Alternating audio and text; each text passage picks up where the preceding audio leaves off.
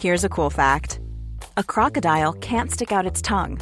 Another cool fact you can get short term health insurance for a month or just under a year in some states.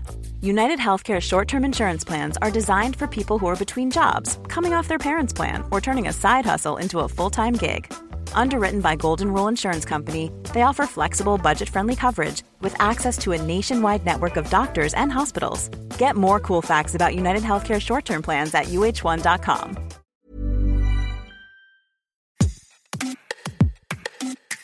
Quarante ans après la découverte du virus de l'immunodéficience humaine, le VIH, les campagnes de sensibilisation, la recherche scientifique, il reste toujours des fausses idées, de l'ignorance, des clichés sur les personnes qui vivent avec ce virus. À l'occasion de la journée mondiale de lutte contre le sida, on s'interroge sur les discriminations qui pèsent toujours sur les personnes séropositives. Fantasmes, préjugés, tabous, harcèlement, pression sociale. C'est justement ce que veut faire tomber Nicolas Aragona, président de l'association Super Séro, ce Niçois très actif sur les réseaux sociaux est l'invité de cet épisode. Nicolas, bonjour, comment te présenter? Euh, je commence par quoi? Je suis séropositif depuis deux ans, c'est un peu réducteur, mais je suis fondateur de l'association Super Séro. Je tiens euh, les comptes sur le même du même nom, qui parle de, séropositivité entre autres sur le VIH. Sinon, je suis designer en architecture et en parallèle, je suis étudiant en psycho, en art thérapie. Nicolas, tu es aussi l'auteur d'un dictionnaire à l'usage des personnes vivant avec le VIH, mais aussi mais des pas autres. que. Mais aussi des, Aussi autres, des autres. aux éditions Kiwi. Et on se parle aujourd'hui pour le 1er décembre. Petit rappel, le 1er décembre, c'est quoi? La, la journée de lutte contre le sida. Mais il manque aussi pour les personnes séropositives. C'est quoi la différence entre VIH et sida? Bah, pour faire simple, le VIH, c'est le nom du virus. Le sida, c'est la maladie qui est provoquée par le virus. Pour faire un peu plus compliqué, VIH, c'est virus de l'immunodéficience humaine. Donc, c'est un virus qui s'attaque au système immunitaire et plus précisément au lymphocyte TCD4, qu'on appelle aussi CD4, LTCD4. et SIDA, ça veut dire syndrome de l'immunodéficience acquise, qui est en fait le moment où il y a le système immunitaire qui s'est effondré euh, dû au VIH euh, parce qu'il n'a pas été traité. Il faut savoir qu'en France, il y a une personne sur trois qui apprend sa séropositivité à un stade avancé. Donc on peut vivre avec euh, le VIH, on peut être porteur, mais sans avoir développé le sida. C'est un rappel C'est ça. C'est ça. Mais c'est aussi, c'est aussi le problème parce qu'on peut du coup euh, être en pleine santé pendant des années et on peut euh, porter l'infection pendant peut-être 8 ans, 10 ans sans être au courant qu'on est séropositif. D'où le terme que j'essaie de proposer, qu'on que j'aimerais bien qu'on puisse euh, en user un peu plus, qui est la séro-incertitude. Parce que souvent on parle de séronégativité ou de séropositivité, puis les gens pensent souvent que ce sont les séropositifs qui contaminent, sauf que les séropositifs, bah, souvent ils sont diagnostiqués et donc euh, ils sont sous traitement, donc ils transmettent plus le virus. Et si l'épidémie continue, c'est parce qu'il y a des personnes qui sont porteuses et qui ne savent pas, mais qui se pensent séronégatives. Donc moi, j'aimerais qu'on arrive à, à comprendre qu'il y a de la séro-incertitude et de la séro-ignorance. Il y a des interdictions qui pèsent encore, notamment l'interdiction sur les professions de policiers, de gendarmes et de pompiers. Alors, ça fait partie du CIGICOP. Le CIGICOP, c'est un profil médical pour savoir si les personnes sont aptes à faire certains métiers, notamment euh, qui concernent les métiers de policiers, gendarmes, l'armée, pompiers. Et encore aujourd'hui en France, ce sont des métiers qui nous sont interdits quand on est séropositif.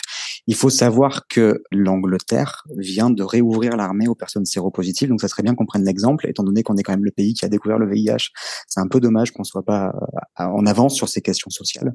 Maintenant, c'est pourquoi en fait on nous l'interdit, c'est parce qu'on considère qu'on n'est pas en bonne santé pour le faire, ce qui est complètement incohérent. C'est juste qu'en fait le CIGICOP, on est un peu resté dans les années 90, et étant donné que bah, les personnes séropositives, on n'est pas très visible et qu'on n'en parle pas vraiment beaucoup de nous, et qu'il n'y a pas beaucoup de monde aussi pour nous défendre, bah, du coup ça met beaucoup de temps à avancer. Tu luttes aussi dans tes prises de parole au quotidien sur le stigmate de la maladie. Alors, je m'explique sur le fait d'être perçu comme malade. Le problème de la séropositivité au VIH, c'est que ça fait 30 ans qu'on axe beaucoup sur la prévention et que la prévention n'est pas forcément informa- informative, elle informe pas spécialement, elle a fait aussi beaucoup peur et elle a passé son temps à parler à des personnes qui n'ont pas le VIH et à leur dire attention, il faut pas avoir le VIH. Alors moi, quand j'étais jeune, on disait euh, voilà, soyez responsables. Ce que je- ce qu'on entend quand on est séropositif, c'est que donc par conséquent, c'est de notre faute si on est séropositif. On parle de prévention. Par conséquent, on nous répète aussi souvent, vous avez prévenu. Moi, je préfère parler de sensibilisation et d'information. Aujourd'hui, VIH et sexualité, comment ça se passe? Oh, c'est compliqué. Il y a beaucoup d'a priori qui sont construits autour de la séropositivité due à son invisibilisation et beaucoup de personnes ont peur, c'est-à-dire qu'elles pensent encore que ce sont les personnes séropositives qui, transmettent le virus, alors que non, on est les premiers acteurs à arrêter l'épidémie, parce que quand on est diagnostiqué, on est mis sous traitement dès le diagnostic et le traitement empêche la transmission. Donc on ne peut pas transmettre le virus, même lors de rapports non protégés quand on est sous traitement efficace. On a du mal à penser que bah oui, il y a des personnes séropositives qui peuvent ne pas être au courant et qui du coup se pensent séronégatives. Et sur les applications de rencontres, surtout homosexuelles, tu as encore plein de gens qui posent la question est-ce que tu es clean? Euh, qui est un terme extrêmement violent quand tu es séropositif parce que bah non, je suis pas sale, mais qui euh, qui du coup parce que la personne dit non, j'ai rien, tout va bien, bah, peuvent avoir des rapports non protégés et vont partir du principe que s'ils ont une UST, c'est parce que la personne a menti ou l'a caché ou l'a transmis volontairement. Il faut arriver déjà à sortir l'idée de confiance dans une épidémie. Il n'y a pas de confiance à avoir. Un virus, ça circule. C'est pas les gens qui le donnent, c'est le virus qui circule. La deuxième problématique, c'est que, a, étant donné que peu de personnes sont au courant de ce qu'on appelle le TASP, c'est-à-dire le fait que le traitement a aussi un rôle préventif, TASP qui veut dire traitement à prévention, donc que nos traitements empêchent la transmission, bah, beaucoup de personnes considèrent que les personnes séropositives devraient être dans l'obligation de divulguer leur sérologie. Or, euh, personne séropositive, si elle va avoir un amant ou un, ce qu'on appelle un one shot ou un plan cul, je sais pas vraiment comment dire ça, bah non, on n'a pas d'obligation à, à divulguer notre statut sérologique, rapport protégé ou pas, puisque en ce qui concerne le VIH on ne peut rien transmettre. Mais il y a cette angoisse aussi de se dire, bah, si la personne l'apprend par une tierce personne et qu'elle n'est pas informée, elle peut se mettre en tête qu'on l'a qu'on l'a exposée en danger et donc euh, bah, faire des dépôts de plainte qui sont abusifs. Ce qui fait que bah, il y a beaucoup de personnes séropositives qui bah, en fait, euh, s'enlève l'idée qu'elles peuvent avoir une sexualité. Il y a beaucoup d'isolement, il y a beaucoup de suicide social, ou alors il y a beaucoup de personnes aussi qui en parlent ouvertement, mais qui se retrouvent à avoir énormément de violence euh, envers elles pour ma part, j'ai toujours parlé ouvertement de ma séropositivité. J'ai reçu des lettres de menaces de mort, des insultes. Euh, on a répété dans la ville que j'avais le sida et que je leur filais à tout le monde. Enfin voilà, les raccourcis sont assez rapides à se faire sur ce sujet. Tu parlais un, tout petit peu avant des, réseaux sociaux et tu as un chapitre qui est Tinder ou Grinder, je sais plus quel est le, titre du chapitre. C'est sur Grinder. La violence en fait, avec les filtres de dire euh, voilà, quel est ton statut, quel est pas ton statut, et, quel est le, le profil que je recherche. Elle, est institutionnalisée la, la, violence puisque sur les sur les sites de rencontres comme Grinder, on a le, profil sérologique, c'est-à-dire que l'application nous invite à mettre séronégatif, séropositif, ce qui paraît être une bonne idée quand on est séronégatif, euh, quand on est séropo beaucoup moins.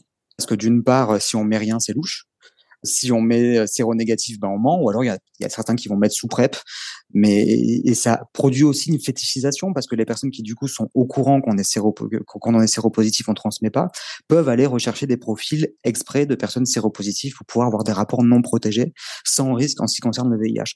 Or, euh, on n'est pas un moyen de protection pour les autres. C'est-à-dire que le TASP, c'est une stratégie qui est politique, qui est à grande échelle, mais on n'a pas à se reposer sur l'autre. C'est un peu comme le débat sur la pilule contraceptive. C'est pas parce que une femme dit qu'elle prend la pilule que l'homme doit se trouver, tu vois, en dehors de cette problématique-là. Quoi. C'est pas possible. Si on prend la pilule, c'est pour soi. Si on prend la PrEP, c'est pour soi. Si on prend, si on est sous traitement, c'est avant tout pour soi. Vivre avec le VIH, euh, pour ceux qui ont le VIH, mais pas que. Aujourd'hui, c'est quoi? Alors, comme on a vu avec le Covid, quand on commence à gérer une crise épidémiologique au nom des absents, c'est-à-dire au nom de ceux qui sont atteints par la maladie, ça crée beaucoup de violence. Ça crée beaucoup de violence, beaucoup de séparation.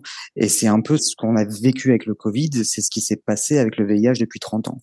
Je pense qu'il faut redonner la parole aux premiers concernés. Les premiers concernés, c'est celles qui, c'est celles qui sont porteuses de l'infection. Parce que c'est elles qui ont une expertise sociale à donner. Et je pense que ce qu'il faut surtout, c'est nous donner de la place et nous rendre cette place qui est la première. C'est un peu comme si pour gérer le cancer, on ne montrait que des gens qui n'avaient pas le cancer et qui ne voulaient pas l'avoir. C'est-à-dire que d'une part, bah, ça invisibilise la pathologie. Donc, euh, on peut pas devenir expert de cette pathologie parce que du coup, on, on connaît rien du coup de cette pathologie. On sait juste qu'on veut pas l'avoir.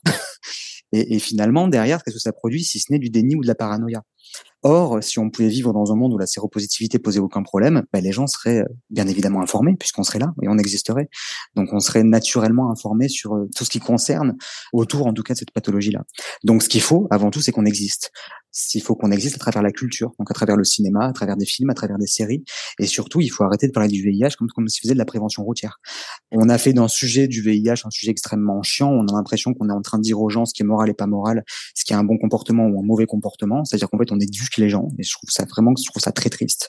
Il faut redonner de l'humanité à ce sujet parce que le VIH, c'est quoi si ce n'est le sujet du rapport à l'autre, du rapport à celui qui est un étranger et qui va devenir peut-être demain un, bah, un, amoureux, une amoureuse, notre futur mari, notre futur le futur papa de nos enfants. C'est une histoire avant tout de sexualité, d'amour, de genre, d'identité, de rencontre avec l'autre et euh, de comment arriver à dépasser nos peurs, nos peurs de l'amour, des peines, mais aussi de la mort et de la souffrance. Si vous voulez savoir un peu plus sur l'actualité concernant le VIH, le sida, n'hésitez pas à consulter nos articles sur 20minutes.fr. Merci d'avoir écouté cet épisode de Minute Papillon, un podcast d'Anne-Laetitia Béraud pour 20 minutes. À très vite et d'ici là, bonne écoute des podcasts de 20 minutes comme L'été dans vos oreilles.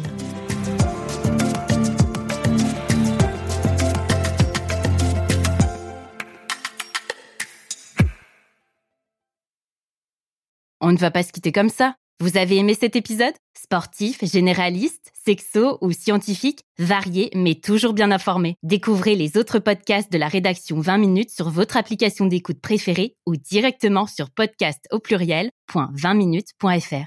Et merci de nous avoir écoutés.